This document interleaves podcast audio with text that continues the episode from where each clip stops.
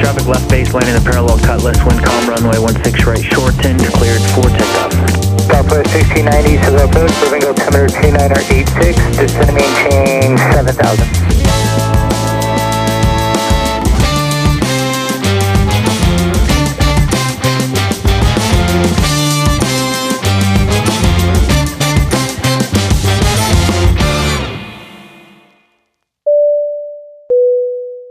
宾您好，我是本班机机长天空之城，我是副机长 Cora，我是飞航工程师喷射气流，我是今天 CPU 没有考过的 Sunny。您现在收听的是飞扬模式，You're now in airplane mode。好了，刚开玩笑的，我没有没有考过是 discontinue，OK？OK，欢迎 欢迎大家，今天超级热闹的，对对对，超超超级热闹。哎，我们今天先来欢迎，上次是欢迎 Bruce 加入我们的飞扬模式主持人阵列，今天有 Cora，Cora 我不想努力了，Cora，对，今天这局不想努力了，对，我们今天新加入的 Cora，呃，进入我们飞扬模式，他是常驻主持人，是这样说吗？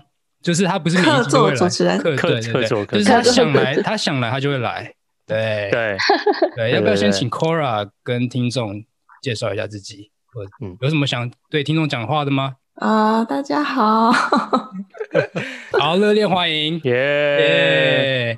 那为什么今天会请 Cora 来？也是因为他不只是机师，然后他之前也做过 Dispatch 这个工作，然后这个跟我们今天的来宾。很有关系，所以我们今天也请他来主持这一期，这样子。对，因为他上过丹丹机长的频道很多次哦。然后丹丹机长说他是呃，这位来宾是他访问过最年轻的机长。耶、yeah,，Bradley 今天在线上。我搞错，搞错来宾。哎哎哎哎，嗨，大家好，我是 Bradley。对，今天来宾，今天来宾其实是我们的签派员 Emily，欢迎 Emily。Hello，大家好，大家好，我是签派员 Emily。对，那那今天有多一位嘉宾，他是谁？要不要请 M 来介绍？好，今天呢，就是就多一个客客座来宾，来宾中的来宾是我的亲妹妹 Amber，耶、yeah,，欢迎。欢迎然后今天是好消息，Amber 今天在美国把 PPO 考过了，谢谢。对，大家好，我是 Amber，谢谢。我今天刚拿到我的。PPL，对，Amber，为什么今天你可以考过 PPL，但我没办法考 CPL 啊？今天风那么大，今天真的是风的问题。然后我觉得是因为真的是我考官有点放水。没有没有，我觉得你是靠实力的，真的风大还是敢去考 P P O，真的是。对啊，我考官看到我这个实力有没有？他直接说啊，今天上你不用飞了，我们今天就做口说就好了。我说好好，教官好好，你说的都对。哎、欸，我今天。我今天其实我们那个 practice area 其实旁边的风都蛮大，就刚好我们那一块没怎么风，就风没有这么大，所以就是我觉得真的是很刚好。因为听说今天旁边我们就包括你的呃 air 呃你的 airport v e n i c e 听说今天风真的都很大。那我们刚好我们那边的 practice area，El Monte 那边的 practice area 是就是风是大概三千三千 feet 的话，大概是在六级而已。哦，超 calm 的。对，所以真的是就是比较好。你不只会飞飞机啊，你还是 X-Man 可以控制天气的人。刚好你考试的那区就没有风，超厉害。我真的是 lucky lucky，谢谢谢谢。哎，所以你训练跟考试，你是用哪一台飞机？我是用 Cessna One Seventy Two。哇，yeah, 这就讲到一个重点了。哎，请问我们这样模式这次抽奖活动一七二模型是谁抽到啊？就是我本人，小居然被 Emily 的妹妹 Amber 抽到。当时看到抽奖名单，整个是哇！你们有没有偷偷就是？没有，没有，我真的没有。那时候真的是电脑选的，哎，真的哦，顶到顶了，是不是？我有，我真的，我真的觉得我二零二一年的好运就是从现在开始。好，太好，我太久没有抽到抽中奖了，谢谢谢谢。我每次都觉得这种抽奖都不会抽中，哎，就是 都我都是去冲人数的那种。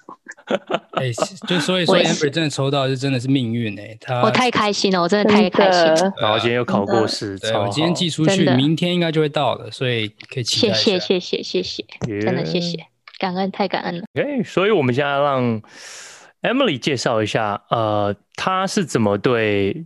是从呃，他是这样做什么工作？那 dispatch 签派员在台湾的飞行业是做怎么样的工作？然后也大概讲一下你从小为什么会对这个东西有兴趣，然后是怎么进入这个产业，飞行这个产业的？其实签派员这个工作，我都让人家比较容易理解的话，我觉得它就是一个飞机的 Google 导航的感觉。就像今天我如果要从好桃园到台北，我要走怎么样的路？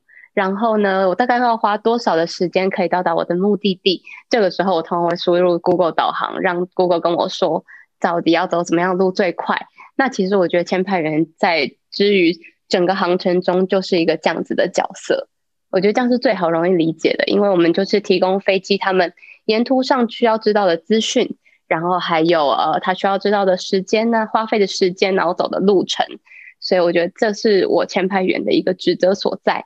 那另外，我们还有做的就是呃航机监控，包括你飞在天空中的话，呃我们会随时监控我们自己公司的航班，他们飞到哪里，油量剩多少，这些都是我们前排人在做的。那嗯，从小怎么接触这个产业哦？应该就是从从家庭 背景吧，因为我爸爸跟我爷爷他们全部都是在航空公司的飞行员，所以我们从小就耳濡目染，就是。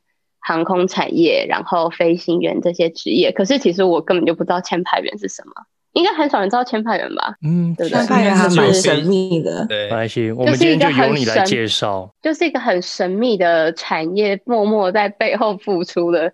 对，就是如果我自己没有加入这个行业，我应该也不知道这个行业。那我怎么知道？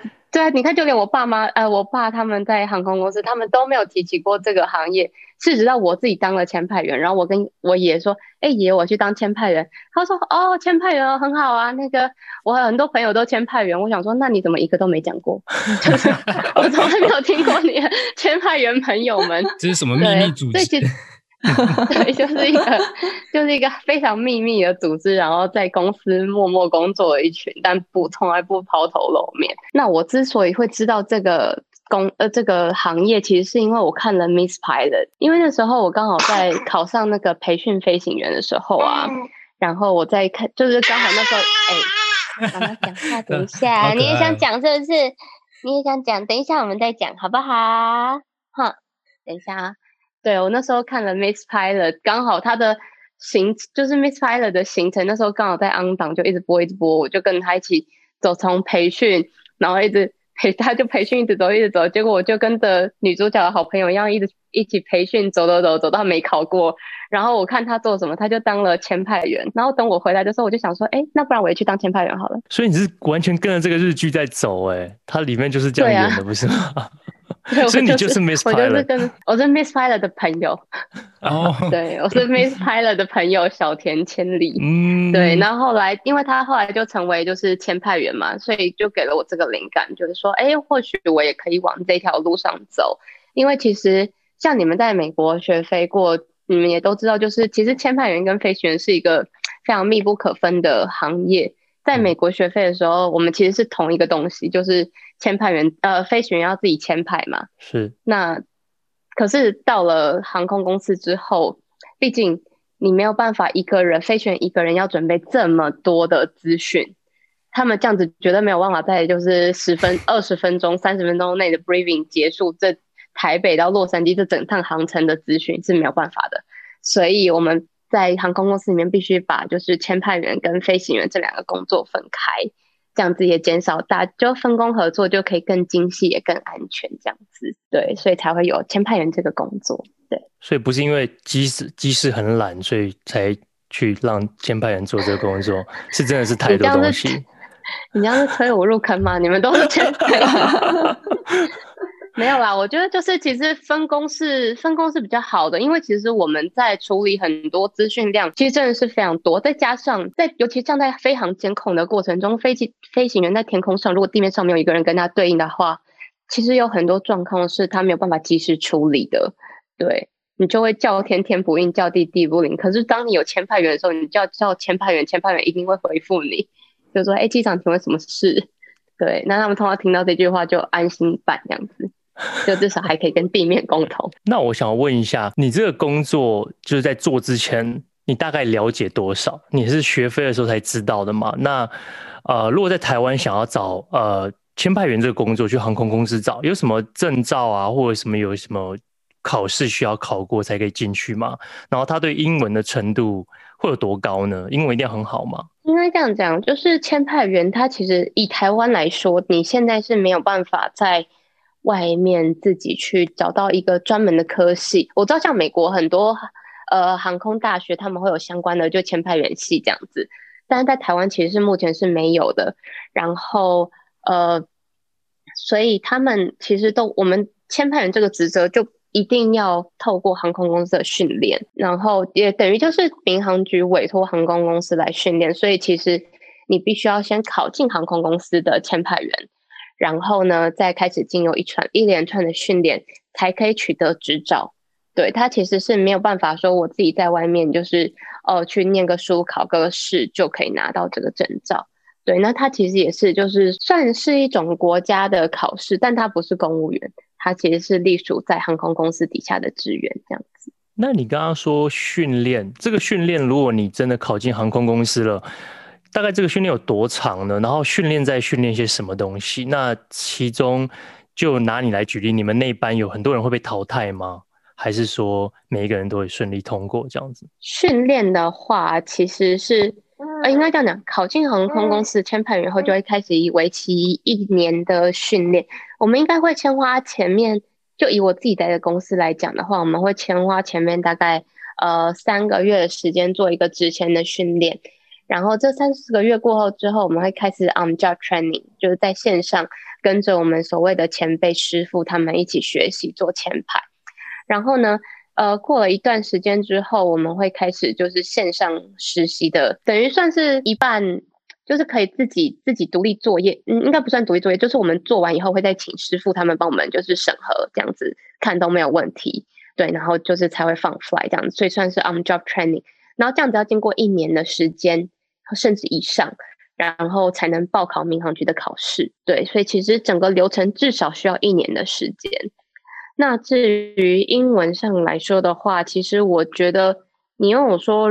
就签派员的能力，我觉得第一个我会回答的是英文，这个是唯一一个你可以在外面准的时候就开始准备的，然后也是一直以来都会需要的。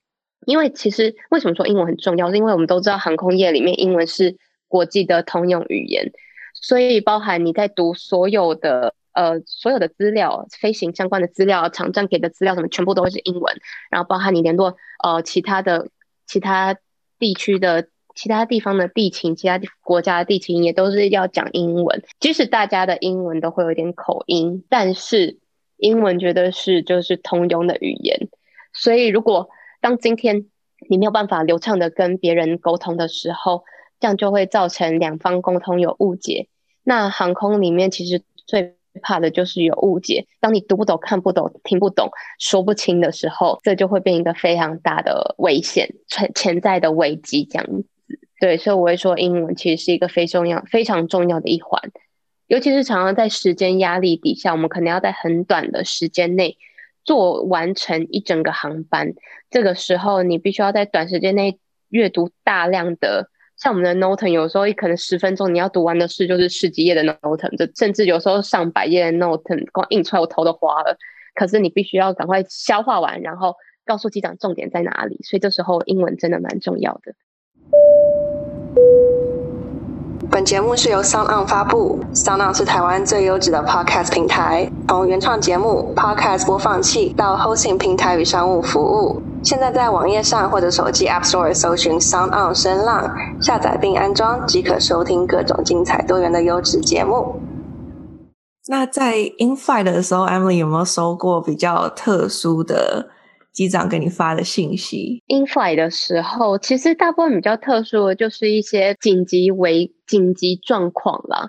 像有一次，我们是收到哦，像之前有收到过，就是孕妇孕妇身体不适，嗯，就是那种可能她有可能突然要早产的这种，大部分都是这种 medical case 这样子。然后有一次是收到，呃，我我们飞机上机长跟我们说。CP 说那个厕所的那个那叫什么？就是装装大便、装秽物的地方，就是马桶，就是装 对，就是装秽装那些储存槽，呃，机尾的 waste，对，机上的化粪池储存槽。因为不好意思，直接说装大便，装大。好，就机上的化粪化粪槽几乎已经快满了，而且那一趟是从那个纽约回来台北的航班，所以他其实已经飞了一段时间。他那时候对，然后他正正准备要就是进入到日本的上空，然后那时候机长就说准备要满了，那请问我们还有三个多小时的时的航程怎么办？而且那个时候是大家正要准备起床，然后。吃早餐啊！起床前吃早餐前，准备就要先上个厕所嘛。那化粪池又满了，这样怎么办？所以那时候发下来，真的大家都超紧张的。然后就想说怎么办？怎么办？然后我们就开始一直帮他们，就帮他们联络，看地上有哪些机场可以就是转降，因为机长叫我们帮他准备，就是可以转降的机场，以防万一，如果真的要转降。而且转降机场。我后来才知道，不是随便所有机场都可以转降，有些机场是没有清理化粪槽的能力的。就你就算下去，他也不能帮你抽大便，你下去也没有用。所以你要找到是可以清理化粪槽的备降机场，可以让他们去做清理的动作。对，然后所以这个时候我们的选择就越限缩越小，然后飞机又一直在飞。那我们第一个想到就是先不要叫大家起床，就是灯先不要开，不要开，大家就暂时不会想要起床这件事情。对，那我们就哎看可不可以再晚一点，再晚个十几二十分钟也是时间嘛。对，然后后来就比较晚打开灯，然后比较晚 serve 早餐，然后就借由这样子的情况的话，就是让大家减少那个想上厕所的想上厕所的感觉，然后同时机长就赶快加速，赶快加速往台北这边冲，然后冲冲冲冲冲到最后就哎还好就是。后来就哎还好，就是大家刚好起来的厕所量也没有那么多了，然后机长也及时就冲到台北，然后就顺利落地，这样子就没有上新闻。我只能说这个这个故事很真实，很 real，也很荒谬，而且很心理学耶。就就是你不要觉得很荒谬，因为不就真的有啊？对不起，讲出来就是有行 可以帮你做处理，不是就只有就真的有一个那个。就是上新闻，然后就说就到安哥拉就转降，原因是因为化粪池满了吗？可是这我有一个问题，那在纽约的时候为什么没有先抽掉呢？不是通常到站都会抽掉吗？有抽掉了，就把整个没有啊，也有可能就是就是可能因因为他们都是看 indicate 的那个就是 information 嘛，那也有可能就是当班的那个 indicator 它可能只。只是没有，没有就没有那么好，没有对，就也是可能就是只是没有看清楚，或者是他只是失灵之类，但是没有人敢冒这个风险嘛？等下全部扑出来的嘛？欸、所以我想问，这个这个化粪池满快要满了，这是很常见的事情吗？其实我就工我工作了六年多，也才看过第一次啊。嗯，扣除华航的华航那样这样第二次呢？我自己个人是我不太会在飞机上上大号了，我不知道你们是怎么样，大家会没有啊？它不是不是大号而已啊，就是哦，就是小的，存在同一个池位，有 live juice 在里面，对，对，对，对那个那个 chemical 在里面要加。但是我想问的是，你们 dispatch 会负责，比如说我今天在在纽约要抽那个 live 要抽那个厕所马桶的东西，这要多算钱的，对不对？这个也是算是公司的成本吗？的这个这块我就比较没有.这个我们看不到。其实 dispatch 我们管得到的大部分都是油量跟过路费这两块。至于其他的营运成本的话，不在我们的考量。那个就是整体就是在由后面的呃企划师啊，或者是呃营运规划他们再去看的。所以对我们来说就很简单的油量、过路费这两个是我们最要考量的成本。那剩那就是。这个是成本之外，那其他的就会再有，例如说天气呀、啊、这些，要让我们再去综合的评估这样子。对，你刚刚讲到油量，那你 Emily 你自己也做过飞行员，然后你现在又从另外一个角度当 dispatch，那在油量这个东西，应该常常会不会有跟机长有争执？比如说我想要多点油，可是你觉得没有这个必要，那我们比较可以分享的经验给大家听一下，就是。什么有趣的故事？其实我觉得，就是对飞行员来说啊，油量就是一切。你们知道，就是在天空上，我多一点油，我的时间就多一点。那多一点时间，其实就可以做非常多的事情。所以我们也不，其实我也我个人啊，也不会觉得说飞行员跟我要油是在刁难我或者是干嘛的。我反而觉得，嗯，他真的有在考虑到，就是他可能未来的一些规划什么的，就是在飞机上的规划。对，那当然就是，所以冲突上来说的话，比较不会有，毕竟啊，在性别上有点优势啊，就是大家可能不太愿意跟，不太敢跟我吵，毕竟我是女生嘛。对，然后但是。对，但是可能就就我可能就都走以柔克刚路线，对，然后，但是我必须说的是，就是油量有时候不是单纯说飞行员觉得说啊，为什么这一公斤你不给我这种，呃，就一顿或两顿就你不给我，有时候真的是呃，我们也有我们不得已的苦衷，就是油量它会影响到就是载货的能力。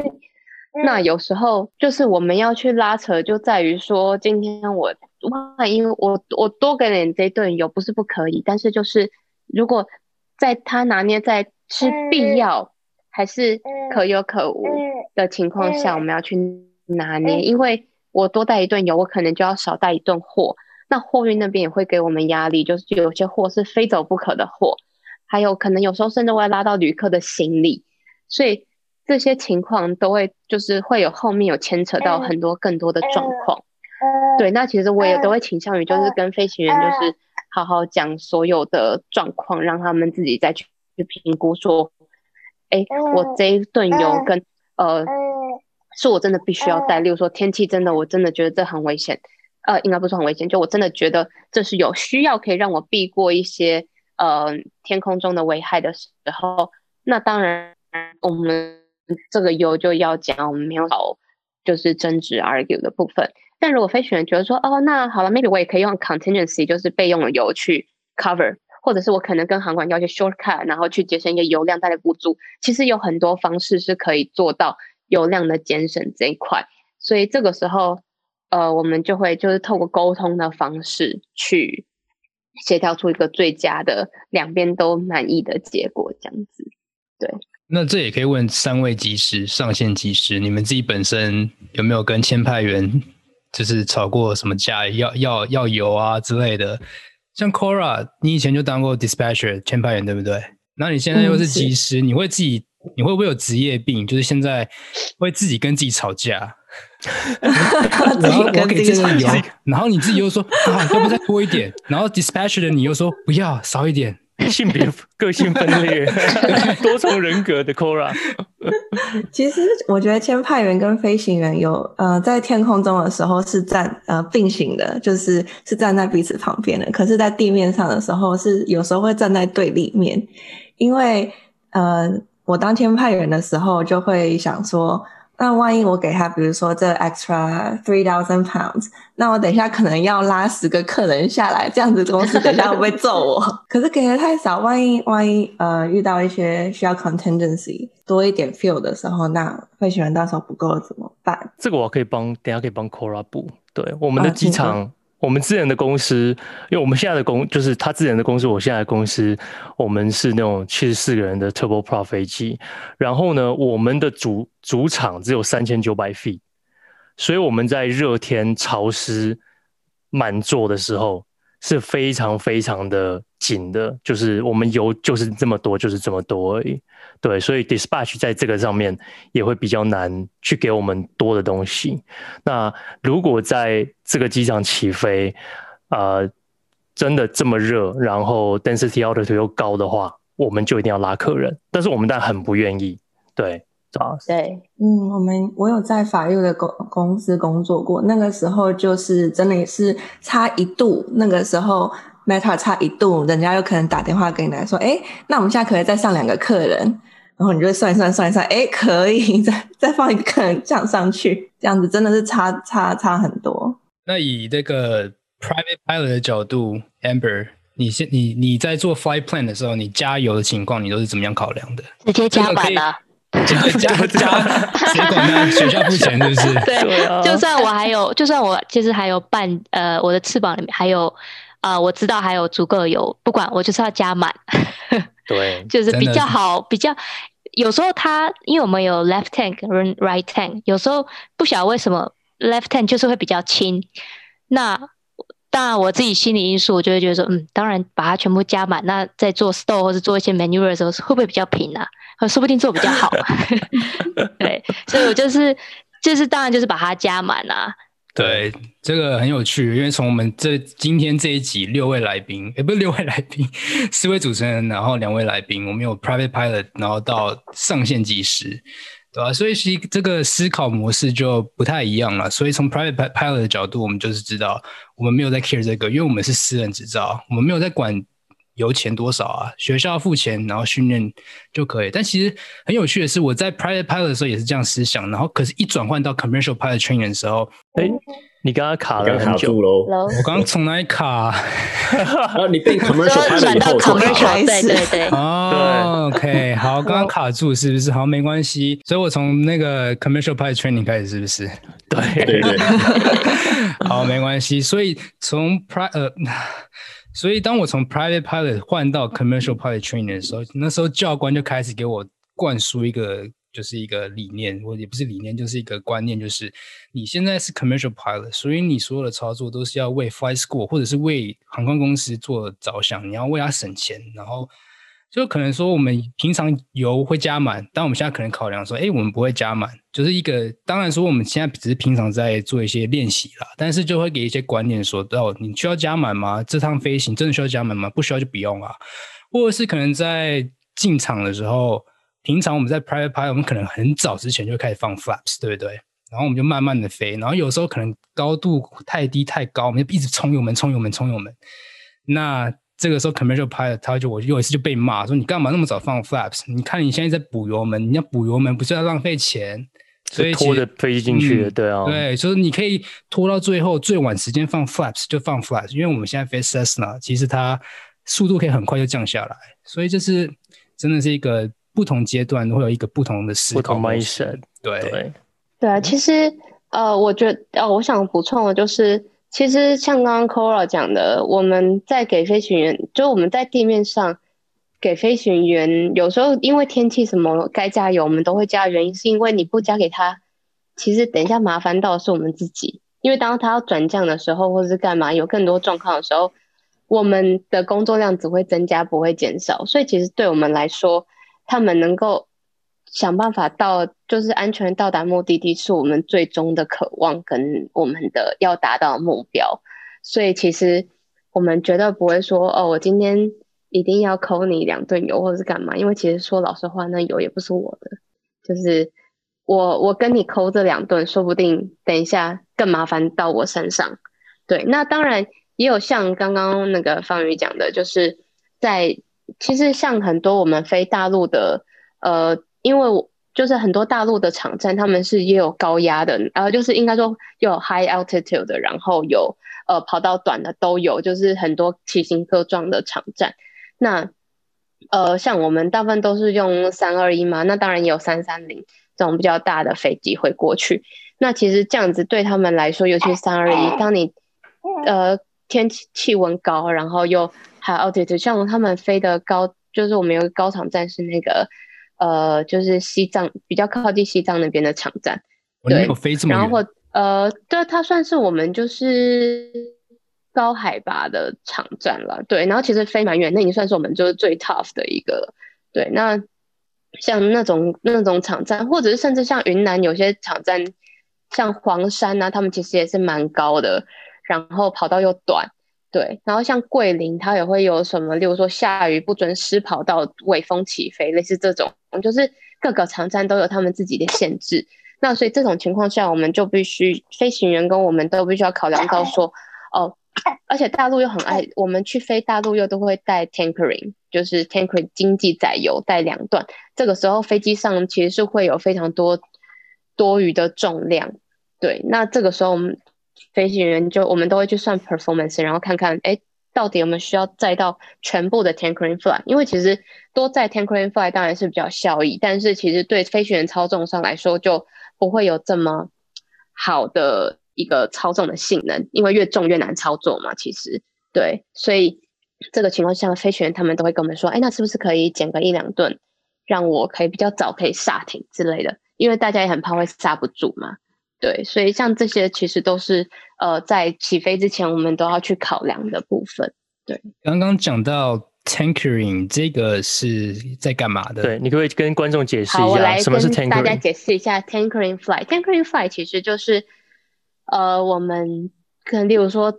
从出去一趟，我们只需要呃，好，假设一百公斤好了，那我回来是不是也大概需要一百多公斤的油？那 tankering flight 就是我出去的时候就经济载油，把回程的油也带上，也就是说我出去的时候就带可能一百五甚至到两百，就是全部我这来回需要的油，这个就是所谓的 tankering flight。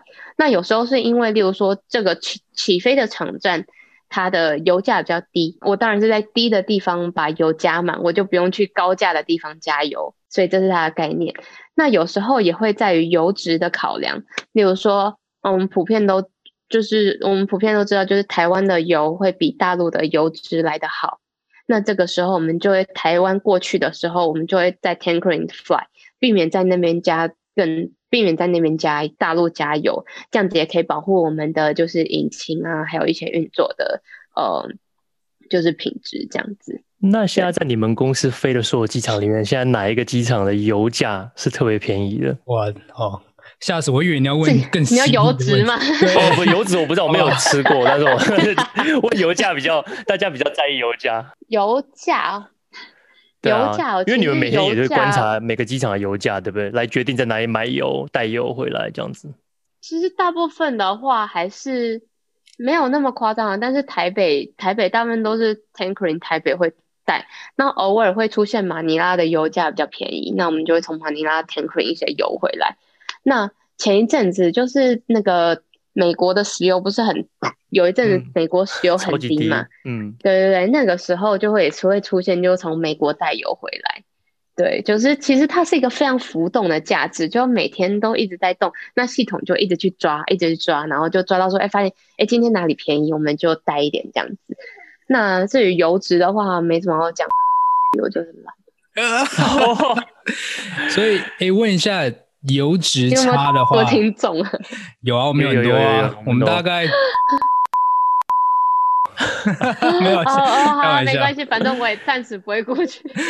所以 用简单的语言讲，tankering 就是，比如说我今天去高雄，发现它油超便宜，我就在那边把它加满，然后再开回台北，这个意思。再开回台北，对，然后你就可以在台北享受便宜的油价这样子。嗯，好，对，对对对。所以这个油脂差，它会造成一些什么样，就是飞机上性能的一个差异吗？其实性能上应该不会有太大的影响，但是听说我听 maintenance 他们讲说是就是维修上了，就像你你加汽车加油比较加到你们在在美国比较容易遇到就是厂呃那个加油站的油脂不一致嘛，有些比较便宜，可是它它油脂就是差一点。那可能燃烧的那个效率就会没那么好，人家可能一一 gallon 可以跑啊，假设二十公二二十 mile 好了，那他就只能跑十八或十五之类的，就类似像这样子，这就是所谓的油脂没有这么好。对，那飞机上也有一样的，所以省的那个钱也没有真的省到哪里去。对，所以其实还是，而且我们公司还是比较以就是保护我们的引擎比较重要。嗯，对。等下我先把它抱去给我老公，因为他好像便便。好哦，哎，顺便休息一下，exciting。想收听航空业最私密的内容吗？飞航模式是一个华语最全面、最优质的航空 podcast。节目以飞行员的角度来和各位听众一起探索航空业所不为人知的职务秘辛。我们会不定时的访问航空业资深人士。分享全球航空新闻、时事，我们也会以自身的经验来分享飞行员从学飞到上线飞行各个阶段的经验谈，以轻松聊天的方式来和各位乘客分享最优质的航空内容。OK，好，我回来了。他刚刚好热哦，刚哎呀，刚刚一直在我腿上大便。好 哦，这段好 real，太棒了。那个难怪那个飞机上的那个 tank 容易就满了，对，要去要一抽要一抽大便的，都是都是宝宝的。嗯，我刚刚忽然问想到一个，就是你们在 dispatch 各公司 dispatch 长的航班跟短的航班的时候，有没有哪一个是特别比较麻烦的？还是说跟长短没有关系？比较跟去的天气啊，等国家啊等等，有没有是你觉得最讨厌的航班？对我来说，我觉得最讨厌的航班就是欧洲航班了。因为会经过很多国家吗？这是原因吗？对，对，OK，就经过越多的国家，你要注意的事情就越多，因为每个国家都有他们自己的毛，你要顺。然后啊，这个路不能哪，然后哪一个路不能走，然后到这边又要怎样？所以就是那个诶，经过很多个国家，然后它的 NOTAM 又特多的，就真的是会很辛苦。对，然后而且。欧洲那边的国家，他们会比较，他们的 NOTAM 真的是 day by day 不一样的。像美国或者日本，他们常常就是哦，就是呃发一个就就长，或者东南亚是常住在那边，就很很久一段时间才会不一样。这其实也是我们就是念 NOTAM 的小技巧，因为你大概放久了，你就大概知道每个国家它的 NOTAM 的习惯。对，然后或者是呃，我们我们就是看。就例如说，我今天开始坐，我今天坐到日本的航班，我看 NOTAM，我知道，啊，他今天可能这个 noten 发了一段时间，我下次遇到的时候，我就知道说，哦，其实他这个 noten 我上次看过了，是一模一样 noten，那这样我就可以 skip 过去。对，那但是欧洲的国家就很，他们喜欢 day by day 发不一样的 noten，或是今天有，明天没有，后天再来一遍，然后可能字里行间字会不一样之类的，这种就要非常小心，因为你可。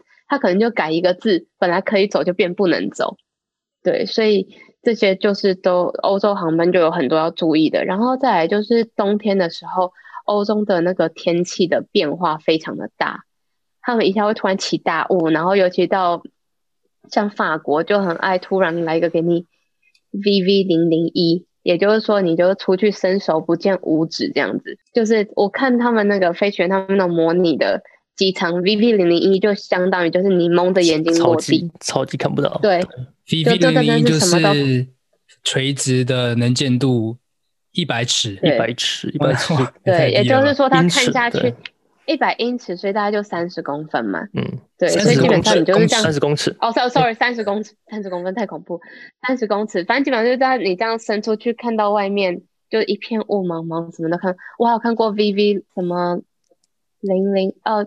好像零零零多少，反正就很非常低零哦。我有看过零零零的，零零零就没有 vis，不要盲降的那个什么 cat three 什么 B 还是 C。其实应该是说我们可以降，大部分都报在 VV 零零一啊。我那天怀疑他零零可能是打错了，嗯、因为零零真的就是降不下去了。对，然后 VV 零零一的话，那还好，好在欧洲的场站，因为他们有这样的状况，所以他们的。就是呃，场站的移降设备都非常的好，嗯，他们一定都 Cat Three 的，对，嗯，所以这个时候你就还是可以让你的飞机就安心的飞过去降落，对。那最怕就是遇到天气不好，然后场站设备有烂的地方。举举个例子，这种呢，就是 就是就是他们会容易就是大陆的场站的那个天气也是很容易就变化很大，然后就突然本来可以落，突然变不能落。就类似像这种，然后，然后他们的场站的设备也没有那么，有些场站小地小地方，它场站设备没有这么好。那尤其是因为其实是因为他们对应的国内线的一些航班，他们的有时候其实他们也不需要这么好的设备，因为大陆的航空公司他们就是如果天气不好，他们就走人就不去了。那比较不像我们台湾航空公司，就是我还是会想办法，因为我们就仪器比较好，所以还是可以落地。所以这个时候，我们都还要特别跟他们说，就我们地面上还要特别打电话跟他们的航管说，我们的能，我们的飞机能力是比较好的，我们可以落地的。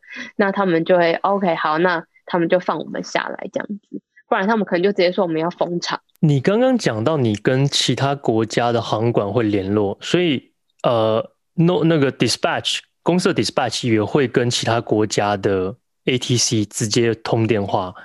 这个习惯吗？呃，应该是说我们不会直接打到，呃，应该说因为 ATC 有分很多嘛，那像台湾的话，我们大部分打到咨询台，那呃，他们再把讯息转达给就是航管的单位。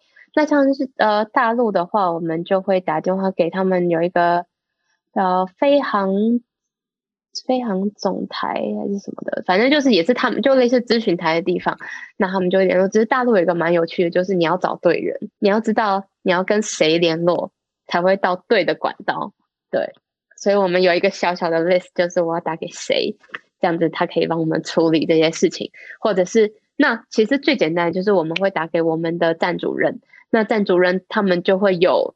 他们知道的管道去帮我们做疏通，这样子。那这个只对中国吗？还是有对其他国家？你们也会跟其他的航管或其他的空域的 ATC 会去联络，做一些调，做一些配合。其实我们比较常做的，大部分都是跟中国联络啦，因为其他国家的话，大部分是透过呃站主人。对，那因为中国，我们比较跟他们比较密切的。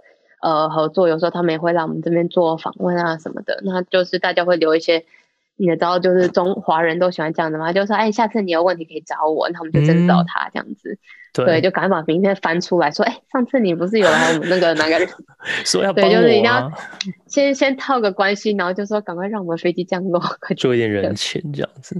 对对对对对。那你刚刚又有讲说飞到某些国家会有过路费，那这个在？嗯也在你们的算，就是算算法里面吗？经过每个国家的时候，经过他们领空要付出钱。对对对，过路费他们就是我们会有呃后台的建制，是把它直接输入到就是呃我们的系统里面，这样子它在带出我们整趟的成本的时候，它就一起带出来这样子。对，就方便我们在作业上回收，可以直接一目了然。我不用真的拿计算机在里面算，说我要经过要加多少钱，系统会帮我算。那我相信应该很多人都好奇，我飞进别的国家的空域的时候是怎么算钱？是进去出来算一次，还是在里面的时间来收钱？然后哪一个国家是最贵的？还是称重？呃，称重对对吧？飞机的重量、吨数什么之类的，是怎么算钱呢？他说这个算钱的方式的话，就是算钱方式详细我不太清楚，因为不是我在负责，那是后面的。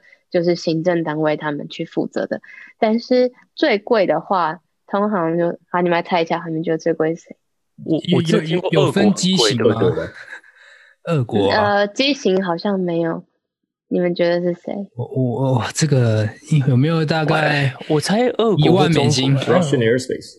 对，我听说 Russian 好像很贵诶。不知道是是这样子吗？其实我们飞过的中间里面最贵的确实是俄罗斯，没有错。嗯，对，俄罗斯的过路费真的是很贵，就是我也不知道到底贵到哪里去，但真的是很贵。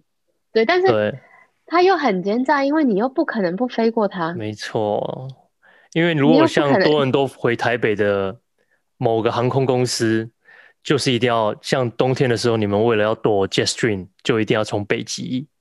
过来对，就是就是一定要这样子去飞嘛。那所以俄罗斯，你又不可能有一个长城线说我不申请俄罗斯，因为不可能，你终究有一天还是要走到俄罗斯，所以他就摆明了就是跪在那里给你看。对，他就是你不付，你就想办法从那边过去啊，你就飞个十九二十小时再回来啊，也不错，很聪明。对，所以其实俄罗斯啊，真的是不得不说，他们真的是很聪明。对。然后所以所以等下，所以俄罗斯价钱到底多少？哎，这个我真的不知道哎。但是就是就是每次一按下去，你就会发现，哎，怎么怎么突然贵个三千块之类的，类似这样这样子。对啊，你想单趟，而且不是台币哦，是美金哦。嗯，就是刚刚贵个三千块美金，就说啊，不过就是多走了你一个点，你就要多收我三千块美金。嗯，对，你就突然觉得哦，好贵哦，这样子。对，那其实就是每一趟。他们算钱的方式，实际上多少钱我不知道，但是我知道的是，我们会去，就是你一定要申请，基本上去申请就是靠你的航班的名称，然后还有，反正你的 schedule 都要给他就对了。对，那我们还会有，大部分都是用呃班号去申请啦。对，所以这个就是比较，其实还蛮麻烦的，因为你就是要白班号。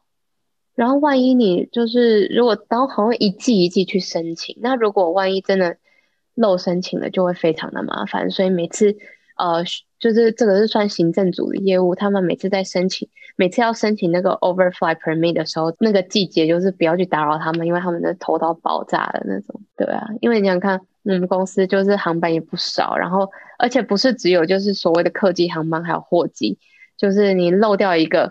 漏掉一个，然后少说少跟谁申请空域，到时候一不能走过去，在天空上就会非常危险，因为就要改路啊、detour 啊什么的，所以这个时候申请那个 overfly permit 其实是很重要的。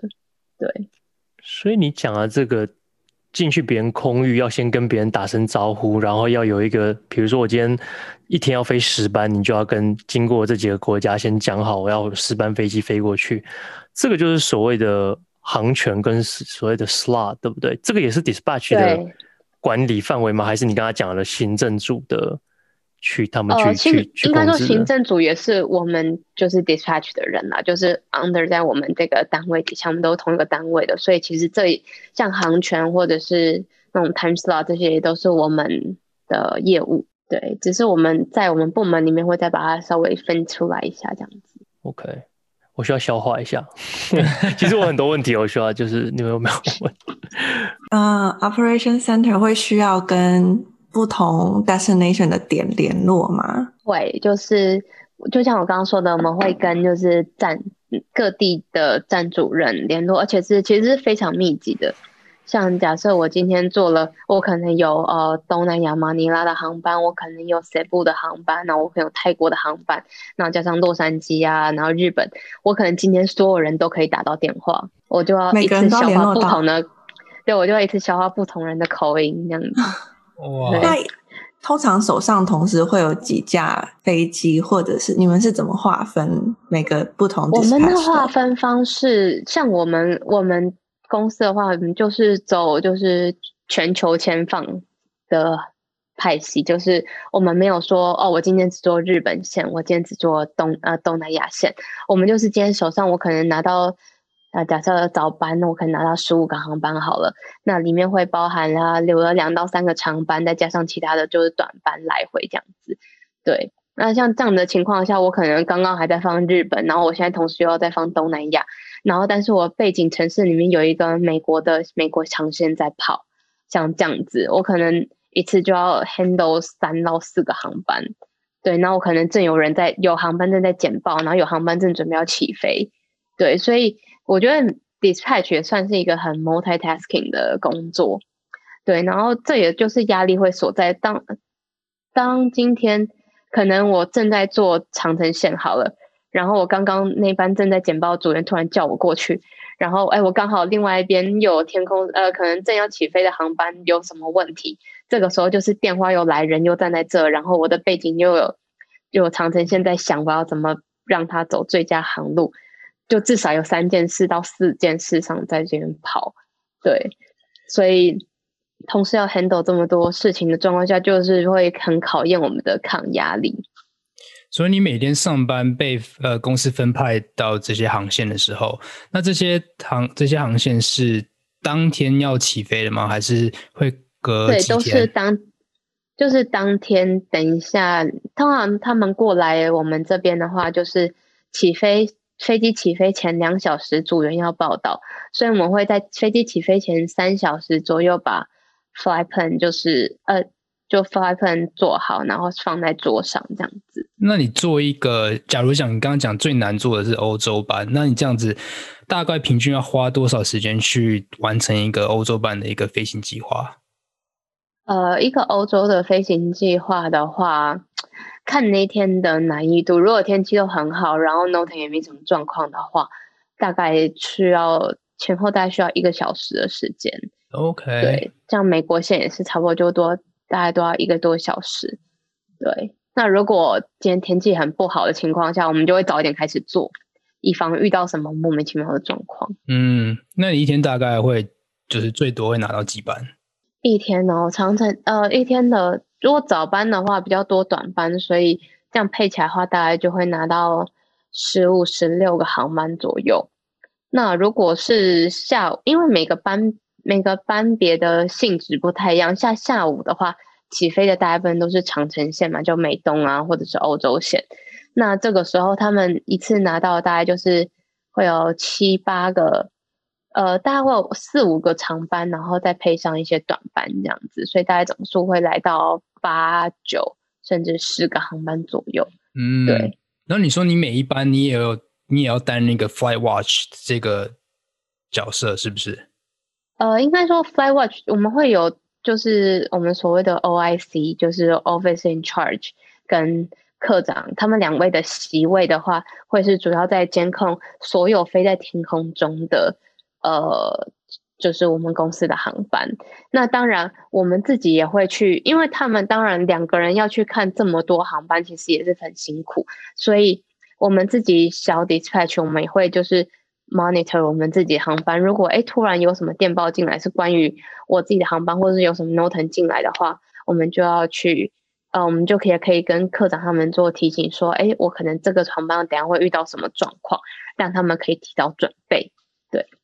那所以这种跨像是跨去美美国这种跨洋的这种，你需要就是可能是怎么讲待命在那里，然后你要随时就是他可能那个飞行会通知你有可能有些状况嘛，像刚刚讲那个粪便潮的问题，那你大概是要待在公司就是办公室里面待多久？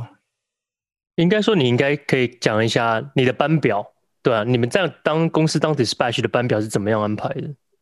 我们的班表其实是三班制的。那我我觉得 dispatch 很好的，就是很不错的地方，就是在于，就是我下班就是下班，我就不用管，就是我前面今天做的航班的什么事情我都不用管，我下班就是完全的下班，交接给下个 dispatch。对，就会交接下个 dispatch。就如果有什么状况，也是交接给就是下个班别的 dispatch，他们会继续 take care，不然我可能就不用。不用走人了，就是 我一般吃了一班，我就直接住在公司了。所以我们一定有这个就是交接的机制。那像我们的话是三班制，我们的有早班、下午班跟大夜班，所以我们那边是二十四小时，就是不不熄灯的。对，所以二十四小时你都可以找到 dispatch。然后像比如说我早班上完班以后，我下班是三点嘛，那三点之后，可是不可能我放的航班就全部。都已经落地了，这不可能的事情。所以我下班之后，我有哪些我的航班就会交接给，就是像我们说的刚刚前面的席位，他们就会继续 monitor，就下一个班别的的课长他们就会继续 monitor 这些航班之外，我如果真的有哪一个航班比较有状况的话，我也会交接给就是相对应可能要做回程的 dispatch 来去让他知道这样的状况，然后让他可以去做后面的调整。所以你早上几点上班？如果早班的话，呃，早班的话大概是早上六点。哇，所以做九个小时。对，差不多，对，九个小时，所以六点到三点这样子。可是其实我还蛮喜欢上早班的，就是下午就时间就是你的。对啊，因为我会觉得这样我好像过两天，像那个丹丹每次都说我是什么神力女超人，因为她会觉得我我有四十八个小时。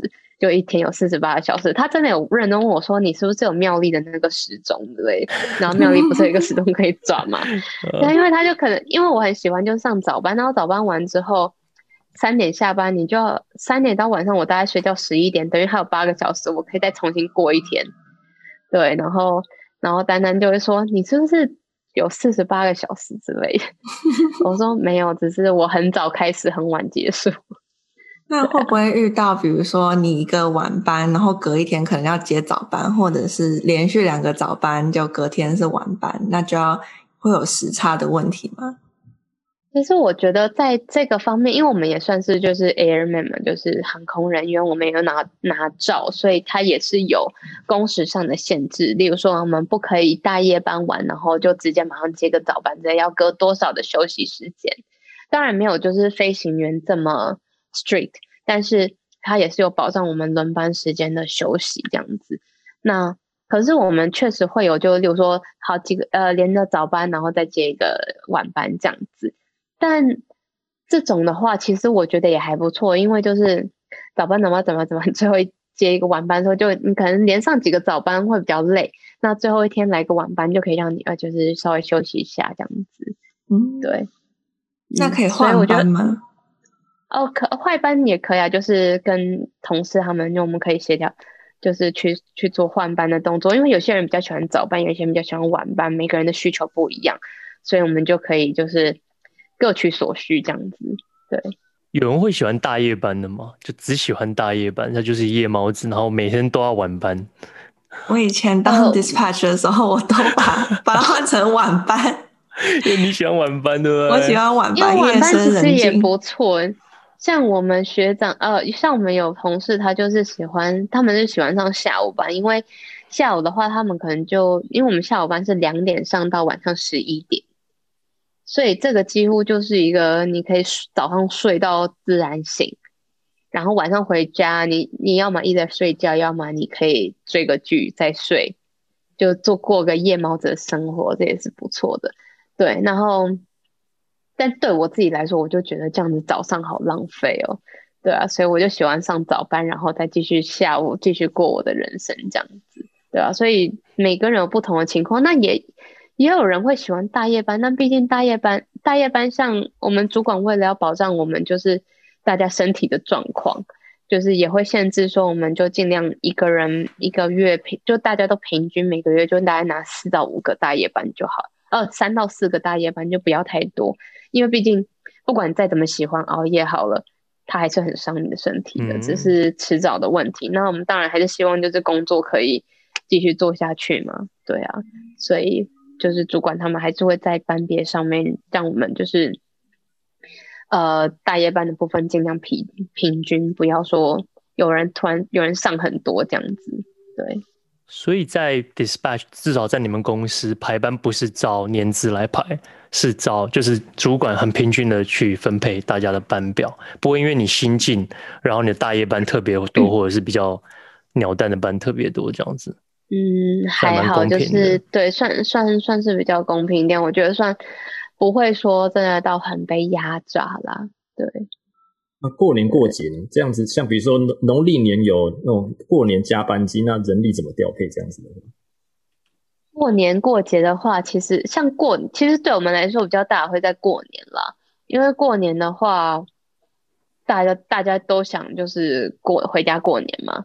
但是我觉得，当你进入轮班的这件事，你就要知道你没有什么假期可言，就是。里面应该不是说没什么假期，应该说你不能跟着一般人过正常的假期。你不能说哦，大家在上，大家在放过年，我也要放过年。可是有一个好处就是，你出去不用人挤人。就是像像我们家好了，我们家其实已经很久都不在过年的时间过年了，我们都是提早或者是延后，因为我们家大家都在轮班，所以其实要扩扩到。就是要在正常的时间，什么吃除夕年夜饭，其实真的蛮辛苦的，就是很难，因为每个人都要乔班表，其实太难了。所以我们家吃年夜饭的时间，大部分可能是除夕前三天之类，或者是什么初五之类这种的。那这样的好处就是跟大家避开，也不用人挤人，然后也不用说就是呃特别去瞧那个班表，因为你瞧不过，这个时候就当然还是有一些。嗯，不能说年资上的优势，但是说就是你还是毕竟你还是会就是尊敬前辈嘛，对，所以我们这种小钱就知道说啊，算了啦，我就过过完年的过年就可以了，对。那但是我觉得我们部门里面主管也还算不错，就是他们毕竟。还是要照顾到说，不能让每个人都觉得说，为什么每年都是我没在过年，你都在过年？所以他们也会尽量想一些平均的方式，让大家都可以享受到该有的假期，这样子。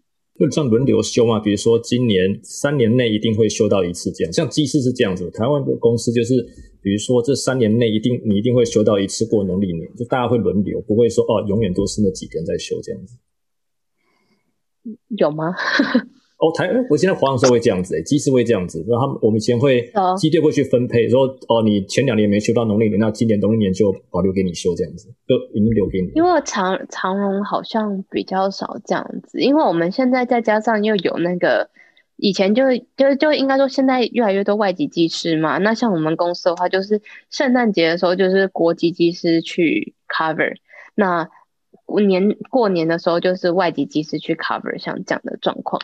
那签派员没有外籍的，所以我们就是，呃，其实每年的做法都不太一样。像以前的话，会用筹钱的方式，就用，就是去区分整个农农历年的假期，例如说从除夕前两天开始串到初，到好像大年初五，这样加起来总共有七天，七天啊，七天还八天时间，就分分成两段，就是四天四天。那你要么就上前面四天，要么就上后面四天，然后是用抽签的方式。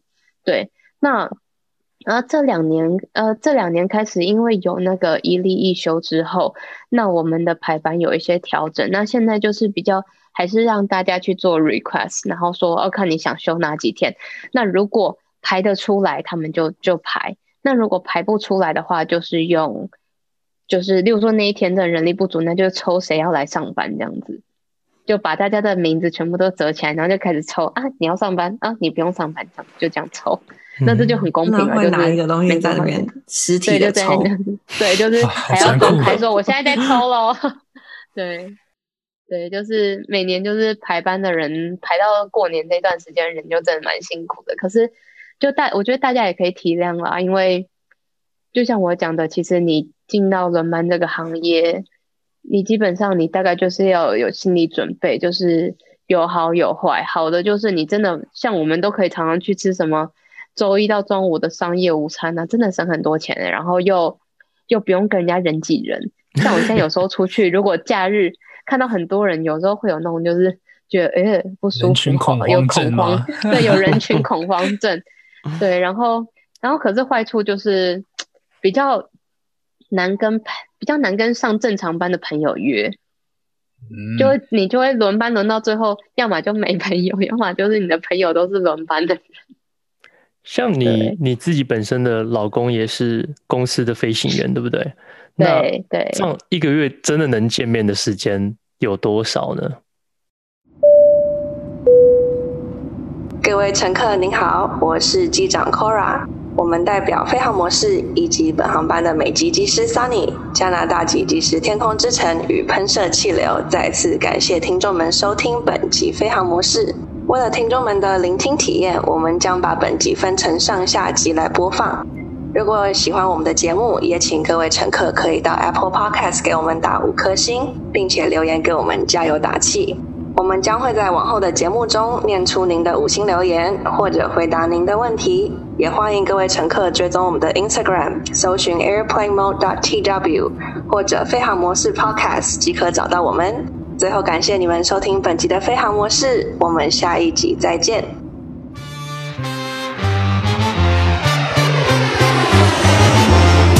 74, traffic left base, landing the parallel cutlass, wind calm, runway 16 right, shortened, cleared for takeoff. Southwest 1690, civil approach, moving altimeter 2986, descend maintain 7000.